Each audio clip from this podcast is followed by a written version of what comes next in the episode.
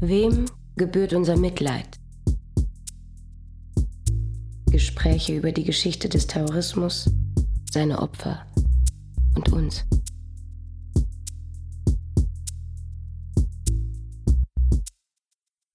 Unsere Kinder dürfen nicht umsonst gestorben sein. Ihr Tod muss das Ende sein, das Ende rassistischer Angriffe. Ihr Tod soll ein Anfang sein von etwas Neuem, von Schulen ohne Rassismus und von einem Zusammenleben, in dem wir alle gleiche Rechte haben. Die rassistische Minderheit, die außer sich selbst alle anderen auf dieser Welt hasst, muss entwaffnet werden. Wenn wir das geschafft haben, dann werde ich am Grab meines Sohnes stehen und sagen, das war dein Kampf und du hast es geschafft.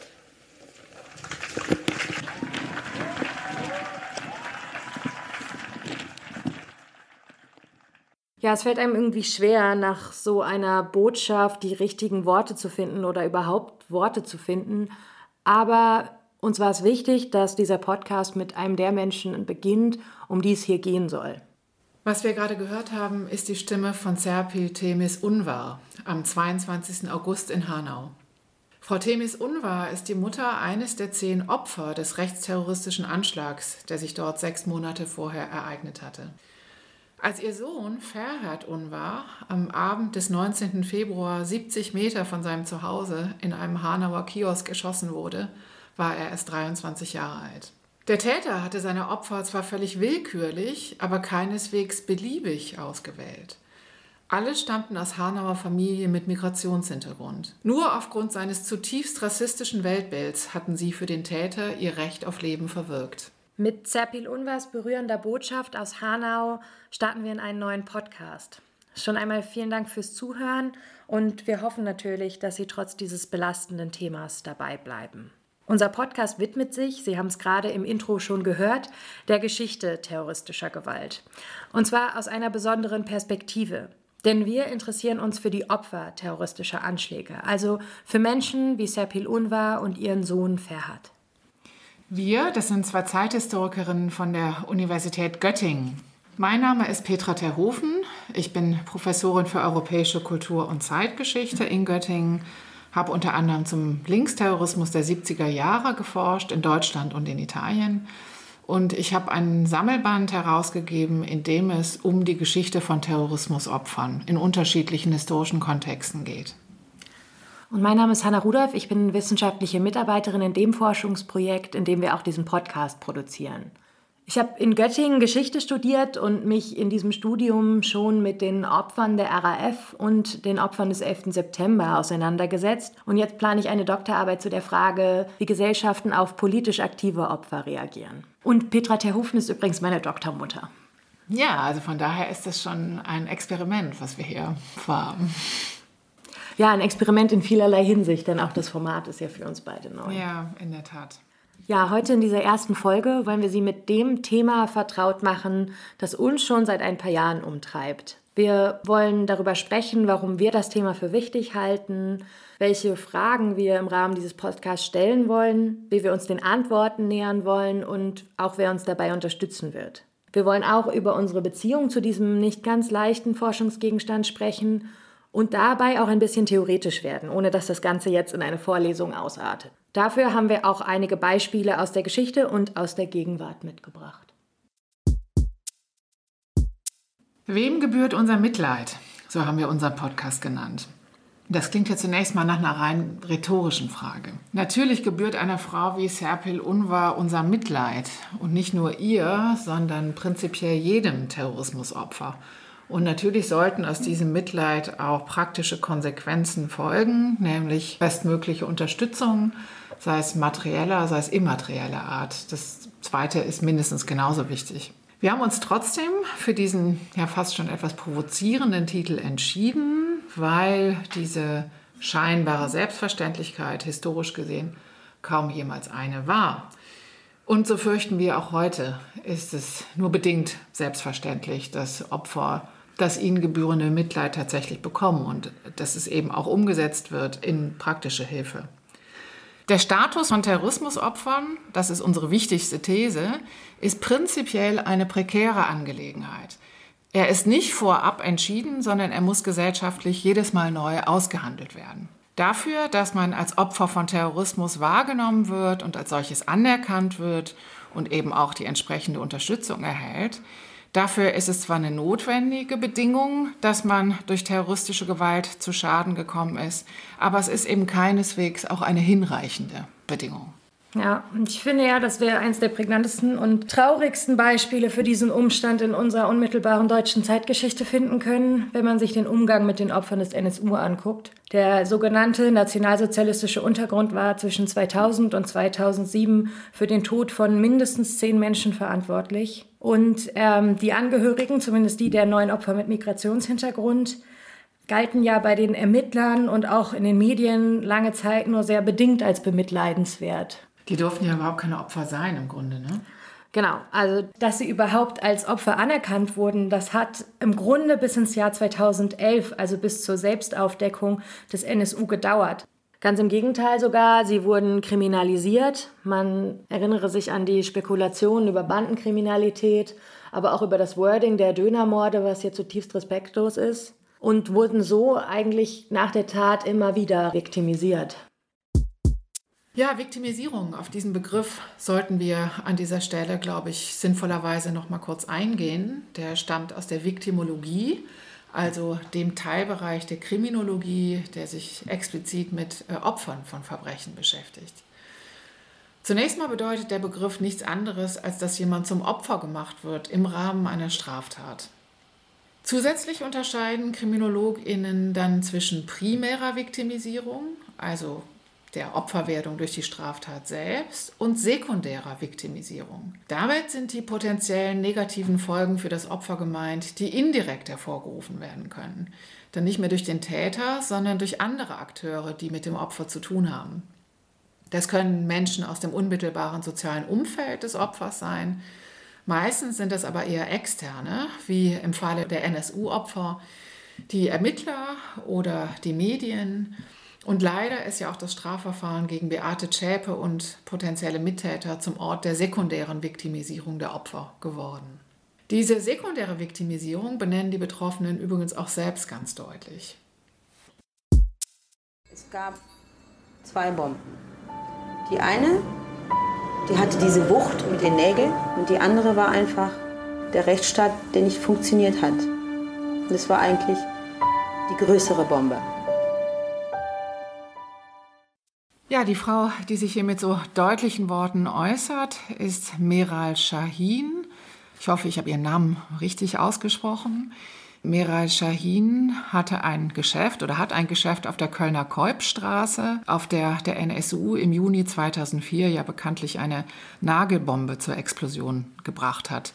Also zusätzlich zu den erwiesenen Mordopfern des NSU, die wir eben schon kurz erwähnt haben, müssen wir ja in diesem Falle auch noch eine ganze Reihe von Mordversuchen dazu rechnen und von Personen, die eben möglicherweise als Augenzeugen oder als Verletzte und, und, und ähm, Traumata davongetragen haben aus dieser Anschlagsserie. Und das ist übrigens ganz spannend. Da gibt es eine, ja, wie ich finde, bemerkenswerte Parallele zum äh, Linksterrorismus.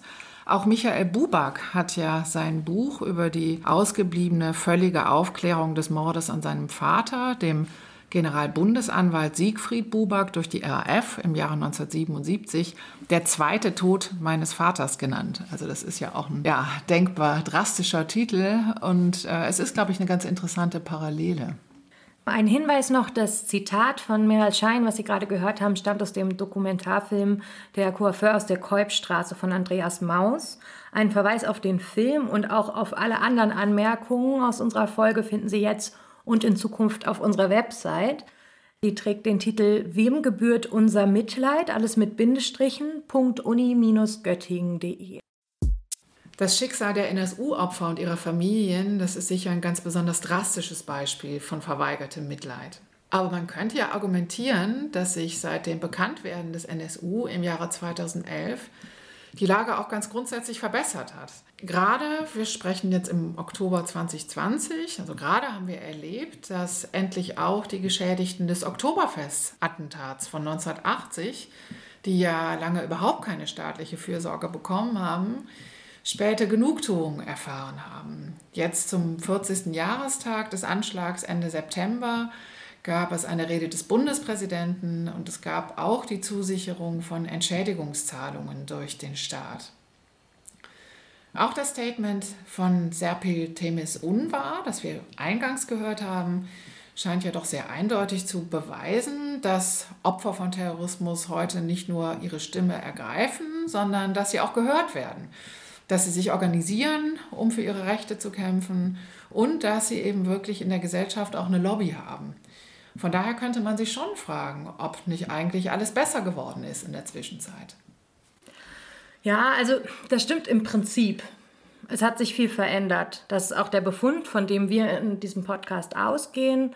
Terrorismusopfer sind gesellschaftlich deutlich sichtbarer geworden. Und ähm, das trifft übrigens nicht nur auf den Rechtsterrorismus zu, sondern auch zum Beispiel auf den islamistischen Terrorismus und zum Teil auch auf den historischen Linksterrorismus. Ja, letztendlich ist unser Podcast ja auch selbst ein Zeichen dafür, dass sich was Grundlegendes verändert hat und dass sich auch die Fühler der Wissenschaft langsam in Richtung dieses Themas ausrichten. Ja, die Sensibilität für Belange von Gewaltopfern ist insgesamt einfach gewachsen. Ja, ja das kann man auf jeden Fall so festhalten. Und was man auch festhalten kann, ist, dass es einen, mittlerweile einen gesellschaftlichen Raum gibt, in dem Opfer sich äußern und auch ihre Anliegen artikulieren können.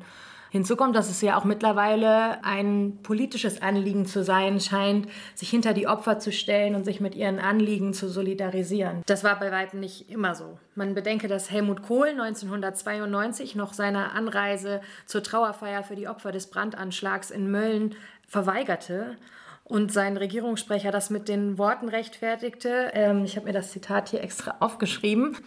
Der Kanzler habe, Zitat, weiß Gott andere wichtige Termine und man wolle nicht, noch ein Zitat, in Beileidstourismus ausbrechen. Ja, das ist schon wirklich unglaublich. Ja. Ja. Ähm, also ich glaube, auch in früheren Zeiten haben sich Politiker immer ganz gerne mit Opfern im Krankenhaus zum Beispiel auf Fotos ablichten lassen, um ne, menschliche Anteilnahme zu signalisieren. Aber ja, ein derartiger Fall von verweigertem Mitleid, wie in diesem Kohl-Statement zum Ausdruck kommt, also das wäre heute wirklich nicht mehr denkbar.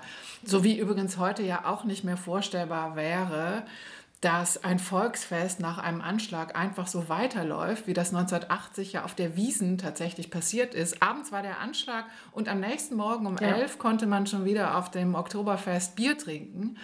Das wäre auf dem Breitscheidplatz mit Sicherheit äh, völlig unvorstellbar gewesen. Ja, von daher ist es ja eigentlich auch ein ermutigender Befund, dass es nicht mehr so ist ja, wie 1980 auch so und auch nicht mehr so wie 1992. Mhm. Mhm, genau.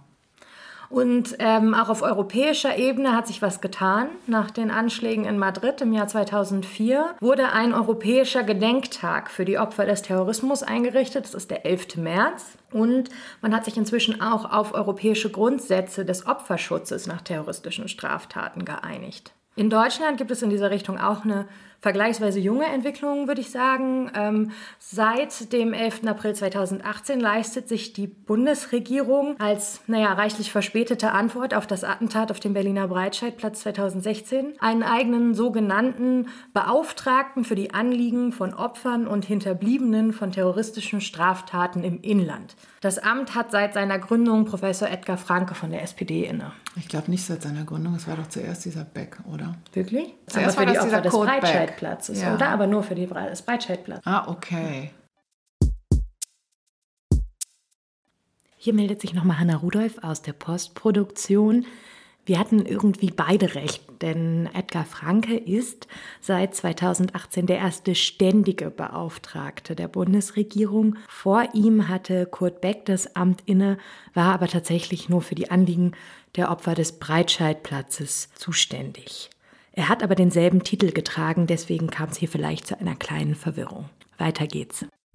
Äh, übrigens, die Einrichtung dieses neuen Amts ist ja letztlich selbst schon eine Reaktion auf die Kritik an dem ziemlich verunglückten Opfermanagement nach dem Attentat auf dem Breitscheidplatz gewesen. Ja.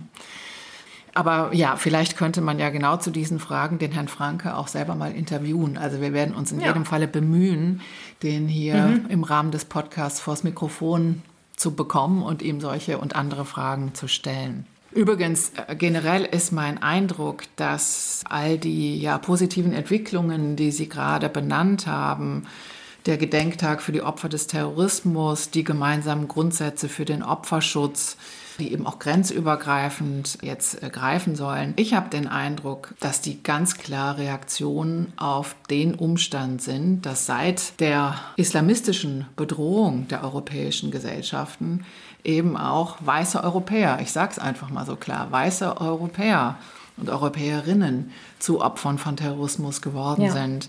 Das war sicher im Rahmen des RAF-Terrorismus der 70er Jahre noch ja. nicht so mhm. krass. Ne? Also auch der Linksterrorismus in den 70er Jahren hat zwar auch unter ganz normalen ähm, ja, Bürgerinnen und Bürgern Opfer gezeitigt, aber im Prinzip richtete er sich ja tatsächlich gegen die Mächtigen unserer Gesellschaft, also Spitzenpolitiker oder auch äh, Spitzenvertreter der Wirtschaft.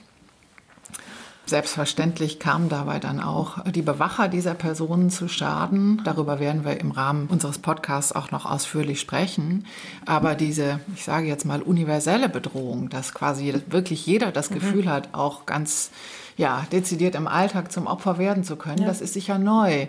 Und diese Maßnahmen, über die wir gerade gesprochen haben, die resultieren, glaube ich, aus dieser Veränderung. Das bedeutet aber nicht, dass auch Opfer rechtsterroristischer Attentate ein Stück weit davon mit profitieren können. Aber ich glaube, ne, die, die Gründe für die Behandlung unterschiedlicher Opfer in unterschiedlichen Kontexten muss man unter Umständen eben auch an unterschiedlichen Stellen suchen. Ja, ja. ich denke, das auch, wird auch immer wieder Thema sein jetzt in den Folgen, die die noch kommen, weil ich denke, dass es ganz zentral ist, dass auch die Bedrohung von Terrorismus auch dadurch entsteht, ob man sich selbst gemeint fühlt von der Gewalt oder mm. der mhm. Gewaltandrohung mm. und wie Sie schon sagen, ob man selbst betroffen sein könnte.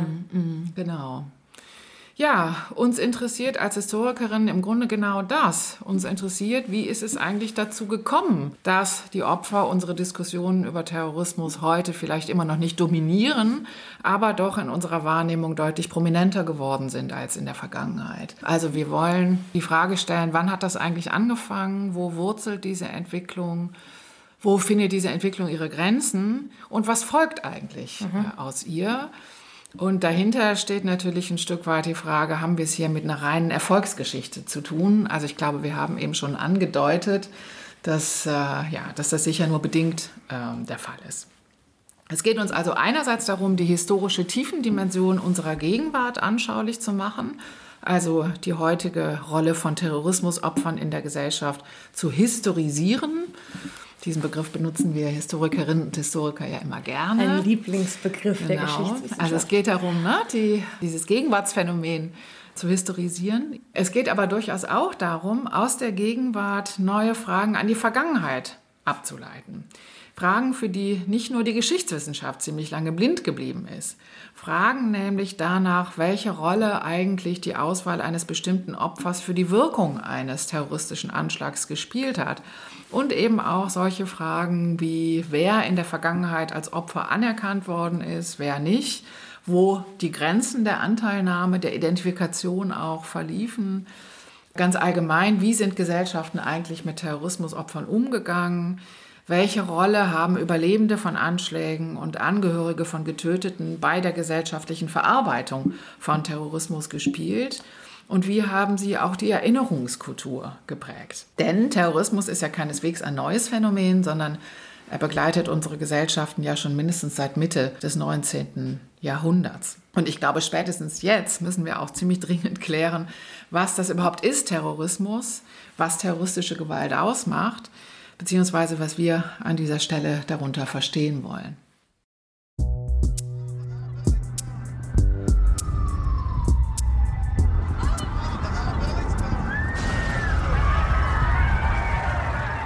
Offensichtlich hat sich ein Anschlag auf das World Trade Center ereignet in New York, in Manhattan. Sie wissen, das größte Gebäude in Manhattan. Offensichtlich haben zwei Flugzeuge die beiden großen Türme, die dort nebeneinander stehen, an der Südspitze von Manhattan.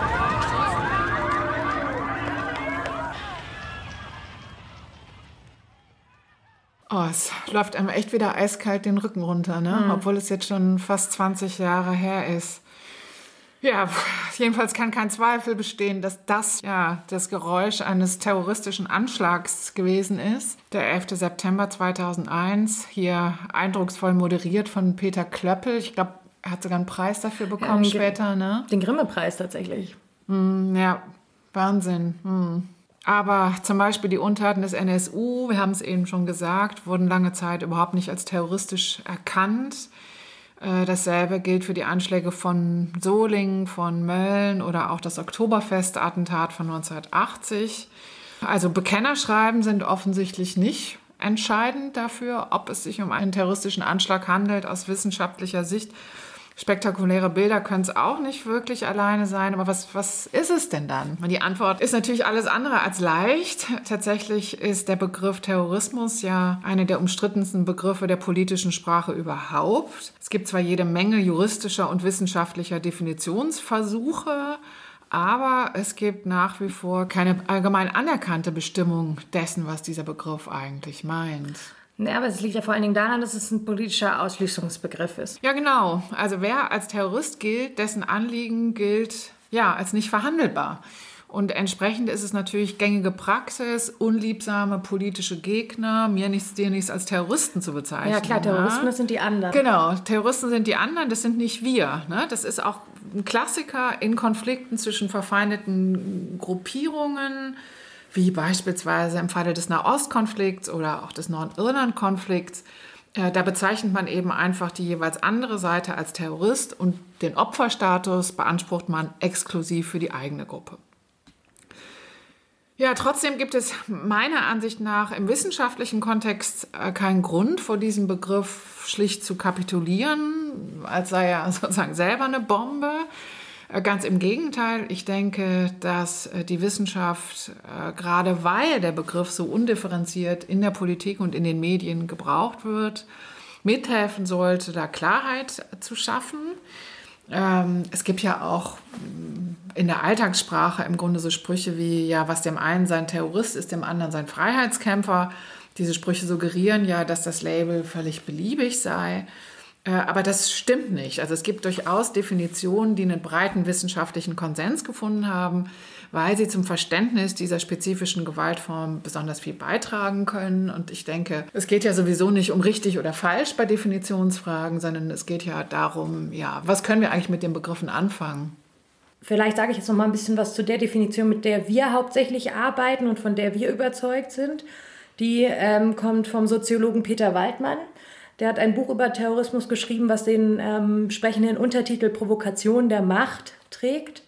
Und dieser Untertitel ist im Grunde auch Programm bei seiner Definition, denn er definiert Terrorismus vorrangig als eine Gewaltstrategie von vergleichsweise schwachen Akteuren. Staatsterror schließt er aus der Definition aus, ne? wenn er sagt Provokation der Macht. Das schließt er sogar dezidiert aus, allerdings jetzt nicht etwa, weil er meint, der Staat würde jetzt per se legitim handeln oder weniger gewalttätig. Ganz im Gegenteil, das wissen wir, die Geschichte hat gezeigt, dass Staatsterror sogar wesentlich zerstörerischer mhm. wirkt. NS, ne? Genau, mhm. genau. Oder Stalinismus mhm. zum Beispiel. Mhm. Ähm, Waldmann sieht eine ganz andere Logik hinter den Anschlägen und auch eine ganz andere Dynamik, die auf diese Anschläge folgt. Mhm. Also ähm, Terrorismus ist was anderes als Terror. Genau, ja. Mhm. genau. Ähm, es hat eben mit diesen verschieden starken Akteuren zu tun und in dem Fall gibt es eine Asymmetrie zwischen einem vergleichsweise schwachen Akteur und dem mächtigeren System, was er erklärtermaßen bekämpft. Das vorweggenommen, ähm, der vielleicht zentralste Teil für uns in der Definition von Waldmann, wenn wir uns mit den Opfern terroristischer Gewalt beschäftigen, ist, dass er Terrorismus als eine gewaltförmige Strategie der Kommunikation beschreibt. Unter Terrorismus sind planmäßig vorbereitete, schockierende Gewaltanschläge gegen eine politische Ordnung aus dem Untergrund zu verstehen. Sie sollen vor allem Unsicherheit und Schrecken verbreiten, daneben aber auch Sympathie und Unterstützungsbereitschaft erzeugen. Terrorismus ist primär eine Kommunikationsstrategie. Das war übrigens gerade die Stimme von Christoph Ehlert, der als studentischer Mitarbeiter der Dritte im Bunde unseres Podcasts ist. Äh, falls Sie das Zitat von Waldmann selber noch einmal nachlesen wollen, die Literaturangabe finden Sie in den Show Notes auf unserer Website.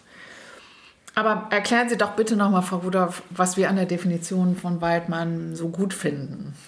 Ja, also die hat, ich würde mal sagen, die hat mehrere Vorteile. Erstens erlaubt sie eine Abgrenzung von Nachbarbegriffen.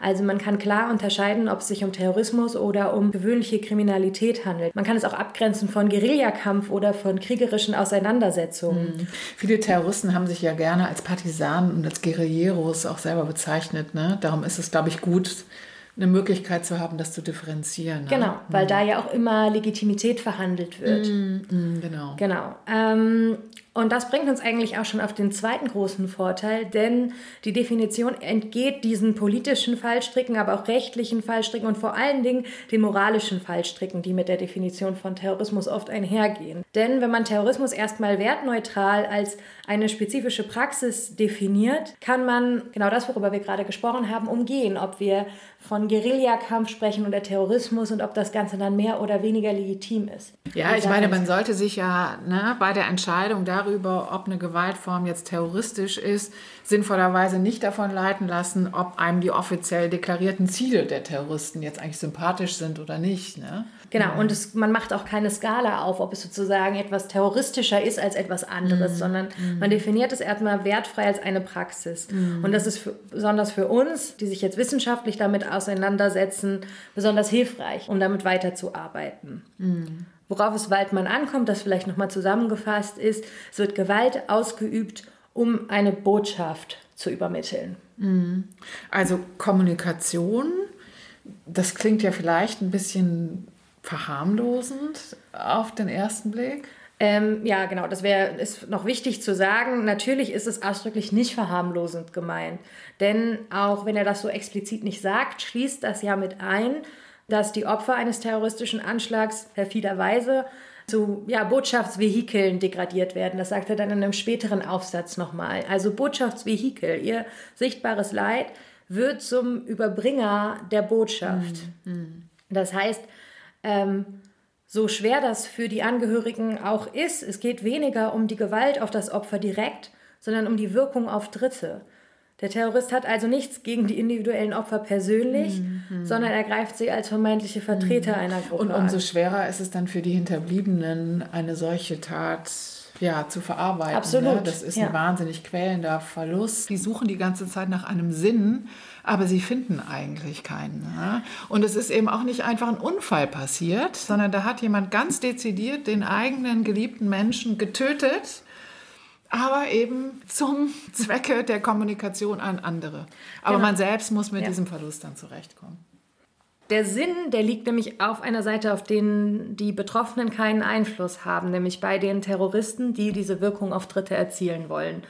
Und wenn es um diese Wirkung auf Dritte geht, spricht Weidmann von einer binären Struktur.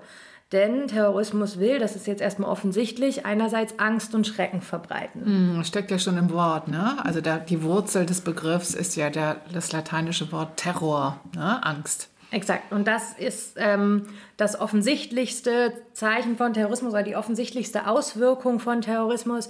Angst, Schrecken, Verunsicherung. Andererseits geht es aber eben auch darum, Zustimmung zu generieren. Die Terroristen hoffen, dass es Menschen gibt, die ihre Gewalt für legitim halten und sich dann eben nicht mit den Opfern, sondern mit den Tätern identifizieren. Mhm, genau. Und deswegen ist diese Praxis aus der Perspektive der Täter eben auch nicht sinnlos. Ne? Es ist eben auch nicht irrational. Also man hat in der Vergangenheit ja auch gerne die Täter als ja, Psychopathen eigentlich abqualifiziert. Mhm. Und tatsächlich sind halt die Persönlichkeitsprofile von Tätern erschreckend normal. Wo wir gerade bei den Tätern sind. Historisch gesehen haben sich die Täter ja immer wieder auch selber als Opfer inszeniert. Und mehr noch, sie haben sich tatsächlich auch selber als Opfer gefühlt, als Opfer begriffen. Klassisches Beispiel dafür aus der bundesdeutschen Geschichte, die Bewegung 2. Juni. Das ist ja ebenfalls eine terroristische Gruppe aus den 70er Jahren, nicht ganz so bekannt wie die RAF. Man nennt sie gerne die kleine Schwester der RAF. Und diese Gruppe wählt ihren Namen eben nach dem 2. Juni 1967.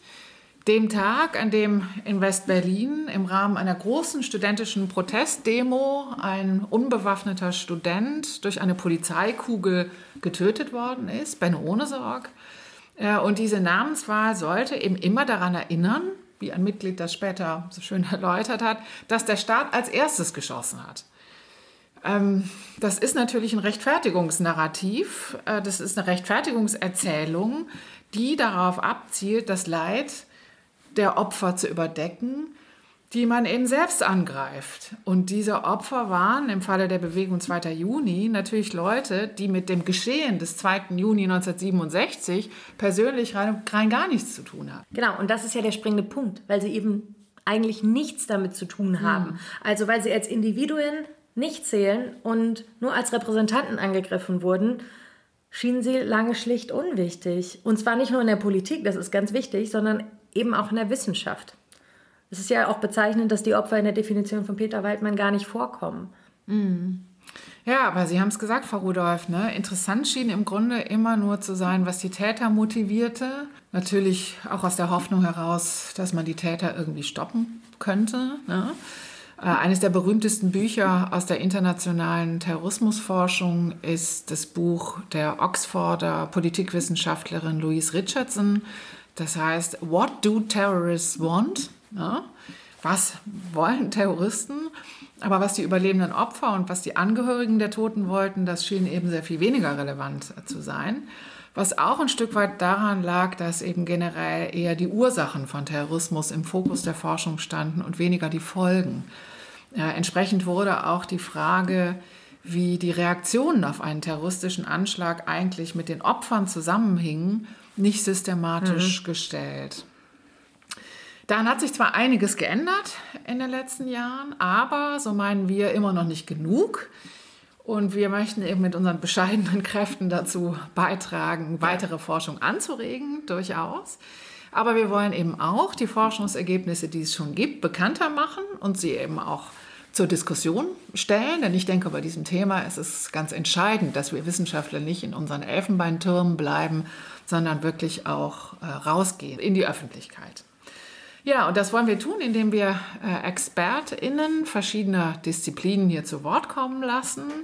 VertreterInnen der Geschichtswissenschaft, der Politikwissenschaft, der Kunstgeschichte, der Soziologie und so weiter. Aber wir wollen auch Menschen befragen, die mit Terrorismus nicht wissenschaftlich zu tun haben, sondern eben tatsächlich im realen Leben wie etwa PolitikerInnen, JournalistInnen, VertreterInnen von Polizei und Justiz.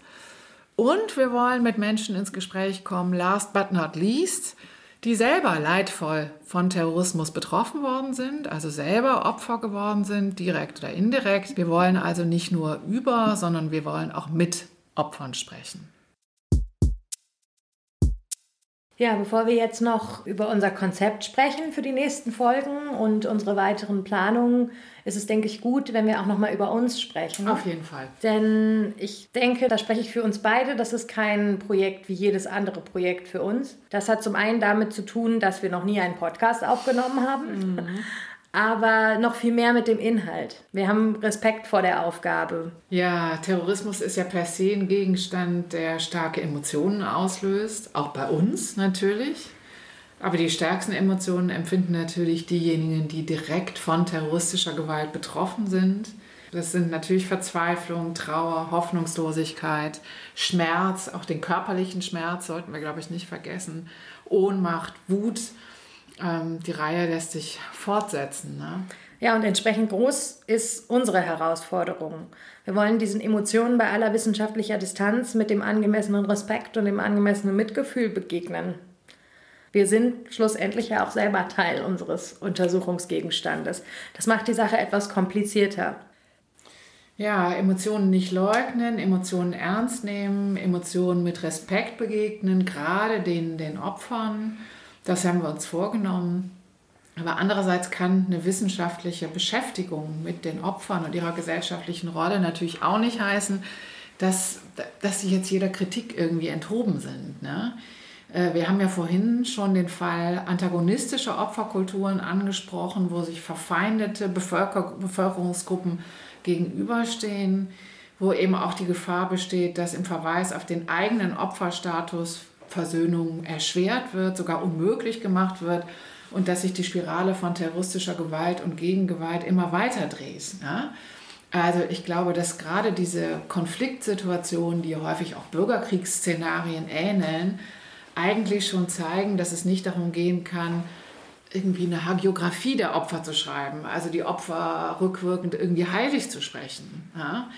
Aber worauf es uns schon ankommt, ist, den Standpunkt verständlich zu machen, die Perspektive der Opfer überhaupt erst einzubringen in die wissenschaftliche Debatte, diese Perspektive verständlich zu machen und sie historisch überhaupt erst sichtbar zu machen. Denn in vielen Fällen ist von den Opfern ja gar nicht die Rede. Das alles bedeutet, dass wir nicht wertfrei an unseren Gegenstand herangehen.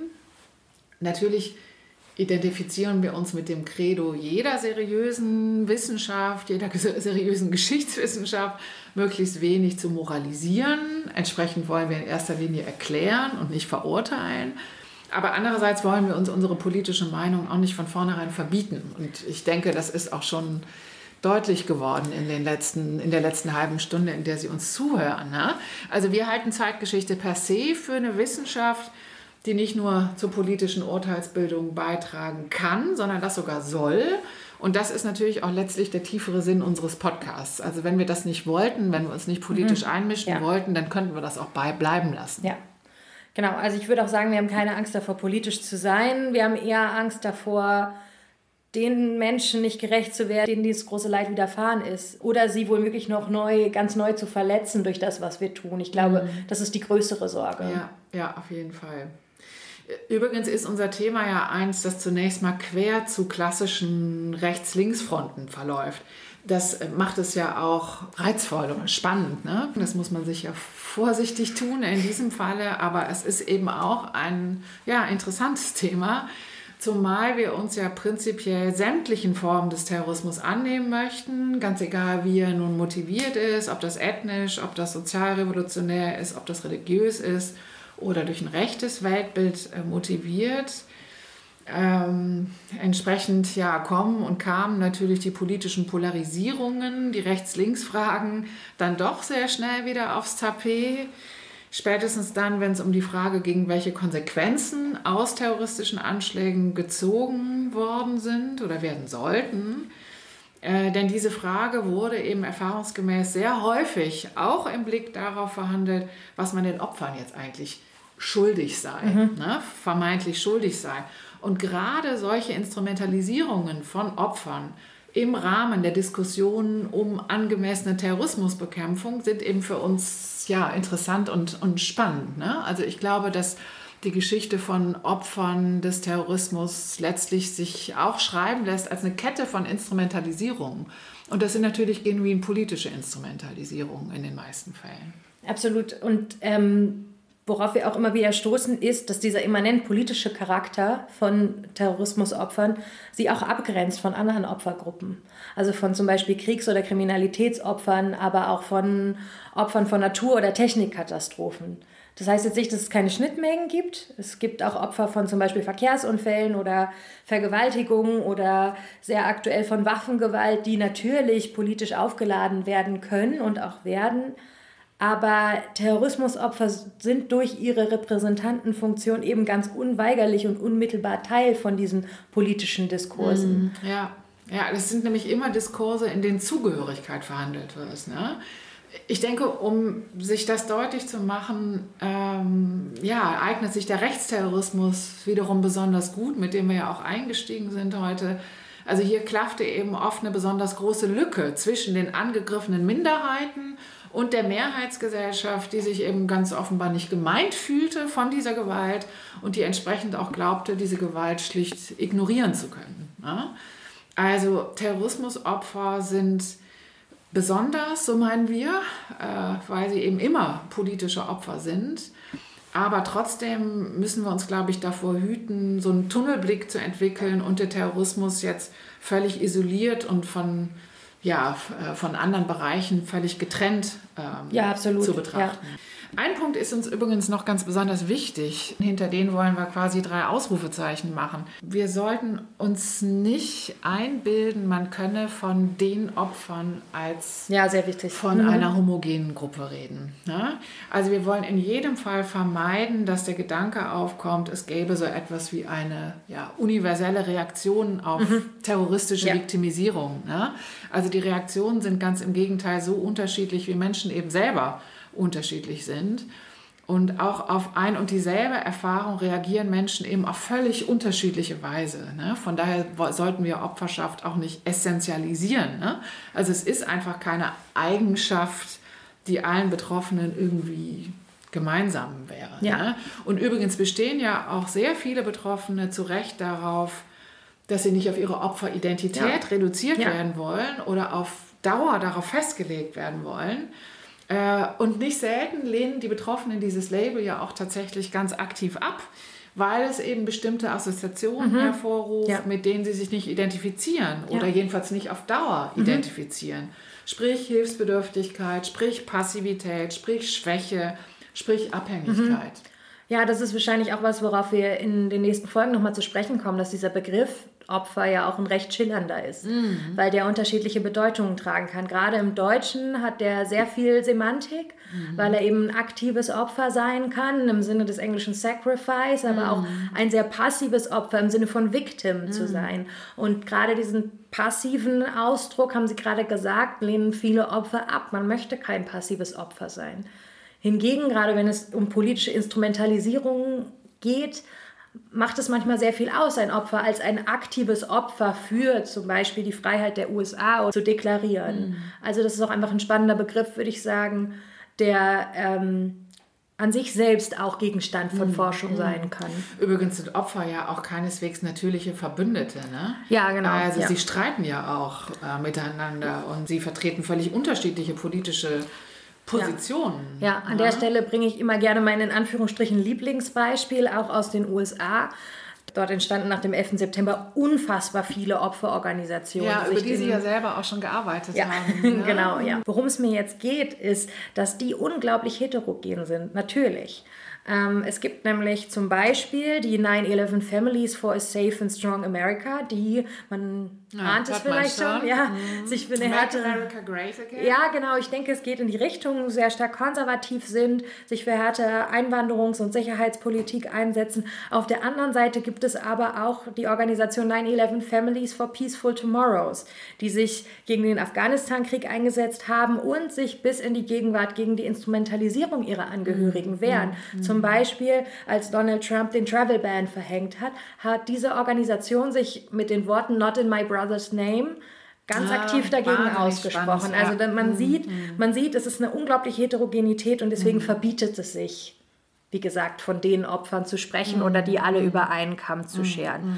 Aber, und wahrscheinlich verbietet ja. es sich eben auch äh, von ja, bestimmten Personen, die jetzt öffentlich besonders offensiv auftreten. Ja auf alle Opfer zu schließen. Genau, ja, das ist ja. auch super wichtig, weil es natürlich auch Opfer gibt, die völlig zu Recht sich entscheiden zu schweigen, die nicht den Weg in die mhm. Öffentlichkeit suchen, die aus den unterschiedlichsten Gründen sich auch nicht politisch zu Wort melden. Mhm. Also wir wollen nicht hier suggerieren, dass Opfer sprechen müssen, ja, schon mhm. gar nicht öffentlich. Nein, nein, also entsprechend, wir wollen auch niemanden irgendwie ans Licht der Öffentlichkeit zerren, der das nicht möchte. Genau. Ne? Also ja. versteht sich vielleicht von ja. selbst, aber vielleicht auch nicht. Vielleicht ist es doch mhm. ganz wichtig, ja. dass wir es nochmal ganz ausdrücklich auch sagen. Ja, absolut. Und es ist sicherlich auch immer wieder ein Problem, vor dem Historiker stehen, dass sie sich nur die Stimmen der Leute angucken können, die sich zu Wort gemeldet haben. Ja, und das dann unzulässigerweise genau. verallgemeinern. Genau. Ne? Und uns kommt es mhm. eben auch darauf an, zu gucken, wer eben nicht spricht und wo es Leerstellen im Diskurs gibt. Und ähm, wollen diese Leute eben aus unserer Betrachtung nicht herausnehmen. Ja, wir nähern uns jetzt so langsam, aber sicher dem Ende unserer ersten Sendung. Wir haben ja auch schon viel geredet. Ja. Ähm, keine Sorge übrigens, das wird in den nächsten Folgen natürlich ein bisschen anders sein. Da haben wir dann ja auch häufig Gäste zur Verstärkung dabei. Ja, was haben wir vor? Wir haben schon gesagt, wir wollen uns um verschiedene Formen von Terrorismus kümmern weil der Blick auf die Opfer aus unserer Sicht eben gerade eine Beschäftigung mit diesem Phänomen ermöglicht, das sich nicht in erster Linie an den Motiven der Täter orientiert, Das bedeutet aber nicht, dass wir uns um diese Unterschiede nicht kümmern wollen.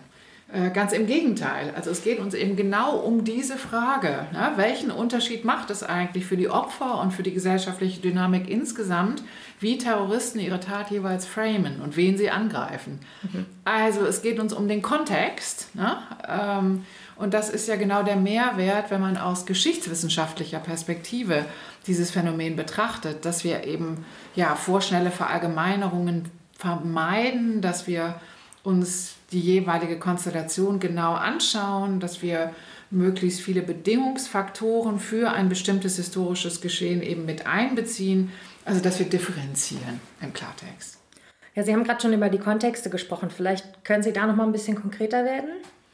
Ja, Kontext. Also der Schwerpunkt der Reihe wird eindeutig auf Deutschland liegen, also den terroristischen Anschlägen, die sich hier seit den 70er Jahren in etwa zugetragen haben, seien sie linksterroristisch, seien sie rechtsterroristisch, seien sie islamistisch motiviert. Aber, das ist ganz wichtig, wir wollen auch GesprächspartnerInnen aus dem Ausland mit einbeziehen, weil wir der Auffassung sind, dass die deutsche Diskussion von Erfahrungen aus anderen Ländern sehr stark profitieren kann. Wir haben eben schon einige davon angedeutet, USA, Spanien, Frankreich, Italien. Denn in anderen Ländern haben sich vor allen Dingen aufgrund massiverer Bedrohungslagen, höherer Opferzahlen auch ganz andere gesellschaftliche Dynamiken entwickelt, auch andere Erinnerungskulturen entwickelt. Viele Opfer haben sich zum Beispiel organisiert zu Pressure Groups, die in den jeweiligen Öffentlichkeiten eine ganz wichtige Rolle gespielt haben. Entsprechend wollen wir eben ja, europäische, nicht-europäische Perspektiven tatsächlich reinholen in unsere Debatte. Gleichzeitig hm, müssen wir auch über die Grenzen äh, unserer Arbeit hier sprechen, denn natürlich können wir das Phänomen Terrorismus nicht in seiner ganzen Breite abdecken, ganz im Gegenteil. Ähm, wir werden letztlich sogar die am stärksten von Terrorismus betroffenen Kontexte nicht mitbehandeln können, weil wir keine Kompetenzen dafür haben, weil uns die Kontakte dafür fehlen. Ähm, es gibt ja diesen Global Terrorism Index des Institutes for Economy and Peace. Dieses Institut erhebt seit dem Jahr 2000 jährlich weltweit Daten und es zeigt eben Jahr für Jahr aufs Neue wieder sehr klar, dass tatsächlich nur ein Bruchteil der weltweit zu beklagenden Opfer von Terrorismus auf Europa entfallen. Also ne, ich greife mal ein Beispiel willkürlich heraus. 2018 waren nur in Anführungszeichen 62 von 15.952 weltweit zu beklagenden Toten Europäer und Europäerinnen. Mhm. Also die mhm. allermeisten Menschen sterben seit Jahren in nur fünf Ländern äh, an den Folgen von Terrorismus, die da wären Irak, Nigeria, Pakistan, Afghanistan und Syrien. Wenn wir zu diesen Kontexten nichts sagen oder diese nicht behandeln, dann hat das selbstverständlich nicht den Grund, dass wir etwa glauben würden, diese Kontexte seien weniger relevant oder ähm, weil wir etwa der Auffassung wären, dass die Opfer weniger zählten, sondern ja, wir stoßen hier schlicht an unsere eigenen Grenzen. Äh, und von daher müssen wir eben hier auch leider einen Eurozentrismus reproduzieren, der unser aller öffentliches Sprechen über Terrorismus in der Politik, in den Medien und den Wissenschaften in unseren Breiten insgesamt äh, kennzeichnet. Ähm, das ist eine Ignoranz, derer wir uns bewusst sind. Ja. Und wir würden gerne an unsere ZuhörerInnen den Appell richten, wer konkrete Vorschläge hat, welche Themen aufgegriffen werden sollten, über die von uns vorgeschlagenen hinaus oder wer vielleicht sogar entsprechende Kompetenzen mitbringt, der soll sich bitte bei uns melden. Und das gilt übrigens ganz allgemein, würde ich sagen. Ähm, wenn Sie Feedback haben, Hinweise oder auch Anregungen zu Themen, zu Inhalten des Podcasts, dann Kommen Sie gerne auf uns zu. Das können Sie tun auf unserer Website. Ich habe es vorhin schon gesagt. wem-gebührt-unser-mitleid.uni-göttingen.de. Da können Sie äh, mit uns in Verbindung treten. Und darüber würden wir uns sehr freuen. Ja, für heute bleibt jetzt wirklich nur noch ein kurzer Ausblick auf die nächsten Folgen. Was haben wir uns vorgenommen? Geplant ist ja, über ungefähr 15 Monate hinweg, etwa alle vier bis sechs Wochen einen neuen Podcast zu posten. Ich hoffe, dass wir mit dieser ambitionierten Ankündigung dann ja. auch Schritt halten können. Ähm, ja, uns schweben drei große thematische Blöcke vor. Ein explizit historischer, ein auf die Medien konzentrierter und einen politischen im weitesten Sinne. Das ist jetzt sehr grob formuliert. Äh, und die Grenzen zwischen den Blöcken verlaufen natürlich fließend, ist auch keine ganz strenge äh, Abfolge geplant. Aber in unserem ersten Blog wollen wir unser Thema tatsächlich ganz klar aus einer geschichtswissenschaftlichen Perspektive heraus behandeln. Wir sagen, wir HistorikerInnen bleiben weitgehend unter uns. Da wollen wir in einer ersten Folge über die erstaunlichen Parallelen zwischen dem anarchistischen Terrorismus im zaristischen Russland und dem 11. September 2001 sprechen. Wir sprechen über die RAF in einer zweiten Folge und wollen uns dabei ja, den Opfern der RAF erster und zweiter Klasse widmen.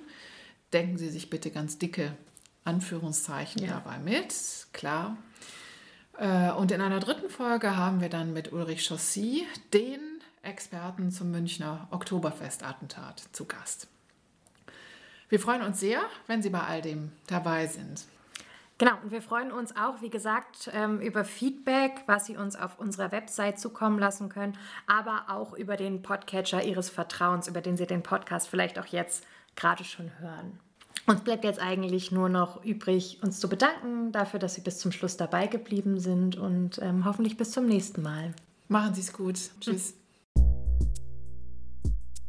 Wem gebührt unser Mitleid ist eine Produktion von Petra Terhofen und Hanna Rudolph an der Georg-August-Universität Göttingen. Redaktion und Schnitt Hanna Rudolph, Petra Terhofen und Christoph Ehlert. Audioaufnahme und Produktion May Maybe. Stimme Katharina Brehl. Wem gebührt unser Mitleid ist Teil des gleichnamigen Forschungsprojekts an der Universität Göttingen. Gefördert durch das Ministerium für Wissenschaft und Kultur Niedersachsen.